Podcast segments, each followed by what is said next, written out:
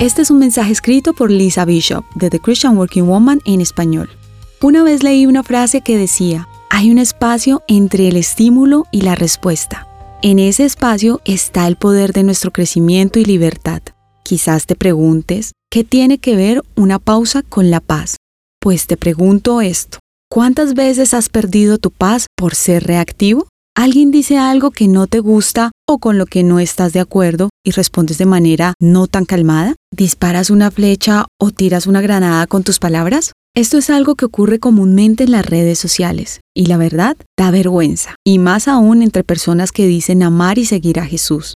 ¿Qué testimonio tan terrible damos cuando no podemos ni siquiera llevarnos bien entre nosotros mismos? Para Dios, la unidad es muy importante esto no significa que siempre vamos a estar de acuerdo en todo, pero significa que no podemos soltarnos a decir todo lo que se nos ocurra en el calor del momento. Debemos ser mayordomos de nuestras palabras y dominar nuestras acciones con el poder de la paz.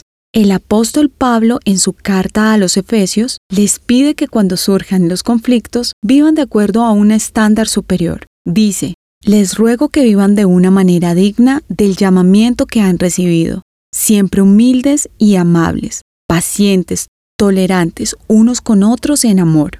Esfuércense por mantener la unidad del Espíritu mediante el vínculo de la paz. También leemos en Romanos 12, 17, 18. No paguen a nadie mal por mal. Procuren hacer lo bueno delante de todos.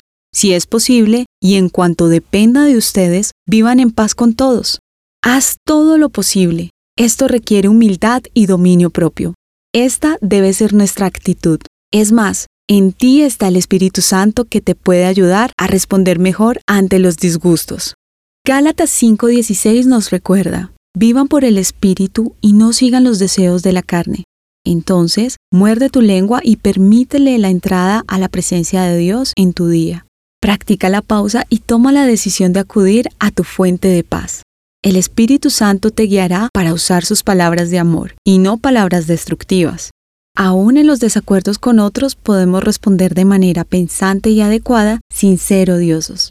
Las personas que no creen en Jesús están observando cómo nos tratamos el uno al otro.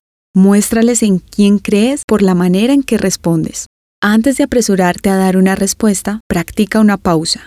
Nuestro mayor ejemplo es Jesús, y él dijo en Juan 13, Así como yo los he amado, también ustedes deben amarse los unos a los otros. De este modo, todos sabrán que son mis discípulos, si se aman los unos a los otros. Encontrarás copias de este devocional en la página web de christianworkingwoman.org y en español por su presencia radio.com. Búscanos también en tu plataforma digital favorita. Estamos como The Christian Working Woman en español. Gracias por escucharnos, les habló Daniela Martínez, con la producción de Catherine Bautista.